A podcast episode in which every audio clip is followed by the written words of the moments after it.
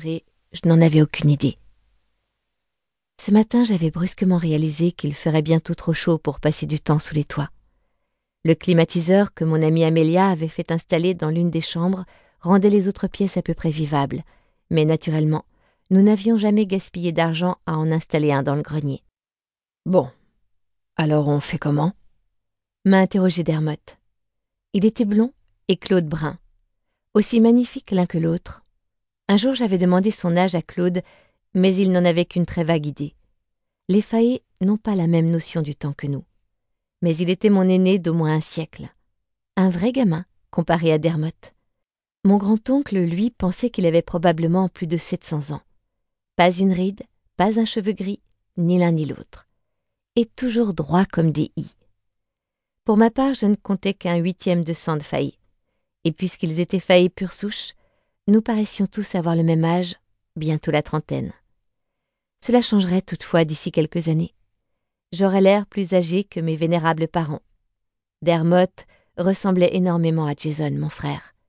Mais j'avais noté la veille des petites pattes doigts au coin des yeux de Jason. Dermot ne subirait même pas ce signe-là de vieillissement. Revenant sur Terre, j'ai suggéré. Et si on portait tout ça dans le salon? Il y a plus de lumière en bas, ce sera plus facile de voir si on peut garder les choses ou non.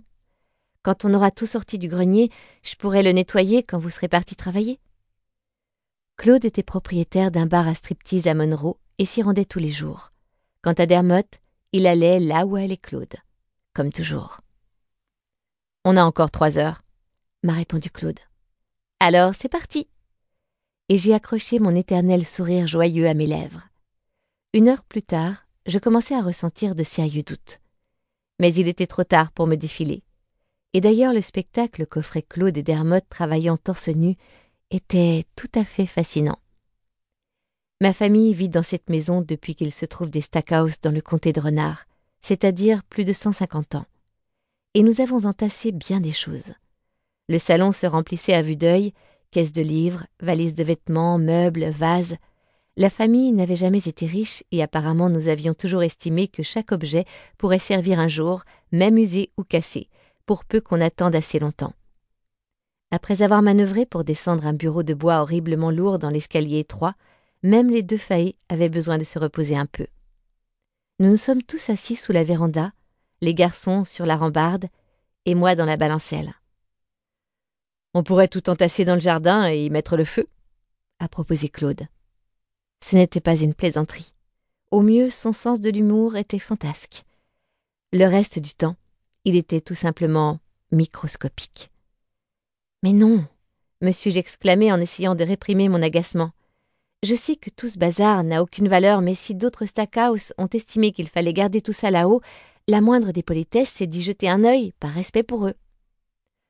Ma petite nièce adorée, est intervenue Dermotte. Je suis désolée, mais Claude a raison. Aucune valeur. C'est encore trop indulgent. Une fois qu'on l'avait entendu parler, il était évident que sa ressemblance avec Jason n'avait rien de profond. J'ai toisé mes faillets d'un air renfrogné. Pour vous, bien sûr, ce ne sont que des débris, mais pour des humains, ça peut avoir de la valeur. D'ailleurs, je vais peut-être appeler la troupe de théâtre de Shreveport pour savoir s'ils veulent des vêtements ou des meubles. Oui, ça te débarrassera un peu, a répondu Claude avec un haussement d'épaule. Mais le gros du tissu ne sera même pas bon pour des chiffons. Quand le salon était devenu impraticable, nous avions déposé des caisses dans la véranda et Claude en a désigné une au bout du pied. L'étiquette m'assurait qu'elle contenait des rideaux. Ils n'avaient toutefois visiblement plus rien de leur jeunesse. Tu as raison, ai-je soupiré. J'ai repoussé la balancelle et me suis balancé pendant un instant, un peu mollement. Dermot est allé dans la maison, revenant avec un verre de thé à la pêche bourré de glaçons. Il me l'a tendu silencieusement.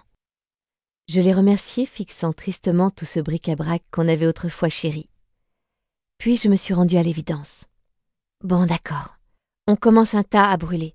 On met tout derrière, là où je brûle les feuilles La dernière fois qu'on avait gravillonné mon allée, l'air de parking devant ma maison, délimité par de jolies barrières de bois, avait également reçu sa part, et j'en étais fière. Les regards de Dermot et de Claude m'ont incité à changer d'avis. Ok, Ici, sur le gravier, ça ira très bien. Après tout, je n'ai jamais beaucoup de visites. Quand Dermot et Claude ont débrayé pour aller se doucher et se changer avant d'aller au travail, l'air contenait déjà un tas très respectable d'objets inutiles qui n'attendaient plus qu'une allumette. Les épouses Stackhouse avaient conservé des draps et des couvre-lits de rechange. Pour la plupart, ils étaient dans le même état que les rideaux. Pire encore, et à mon grand regret, presque tous les livres étaient moisis ou grignotés par les souris. En soupirant, je les ai ajoutés à la pile, même si la seule idée de brûler des livres me serrait l'estomac. Ensuite, on suivit meubles cassés, parapluies en tissu effrité, sets de table tachés, et une énorme valise de cuir toute trouée. Non, personne n'aurait plus jamais besoin de se fouiller. Nous avions découvert des photos, encadrées, en albums ou tout simplement éparses, et nous les avions rangées dans une boîte dans le salon. Une autre a accueilli tous les documents. J'avais également trouvé de vieilles poupées.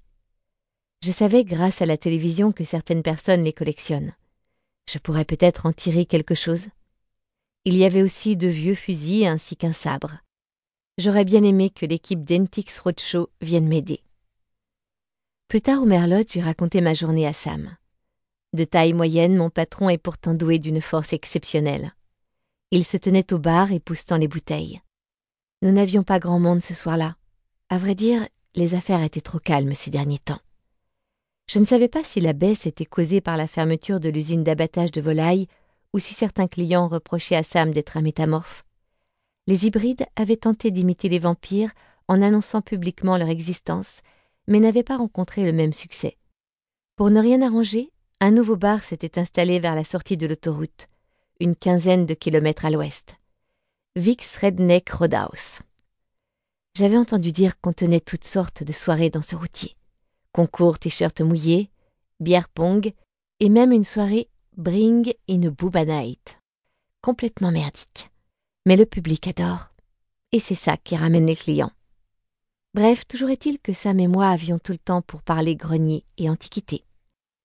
À Shreveport, il y a une boutique qui s'appelle Splendid, m'a suggéré Sam.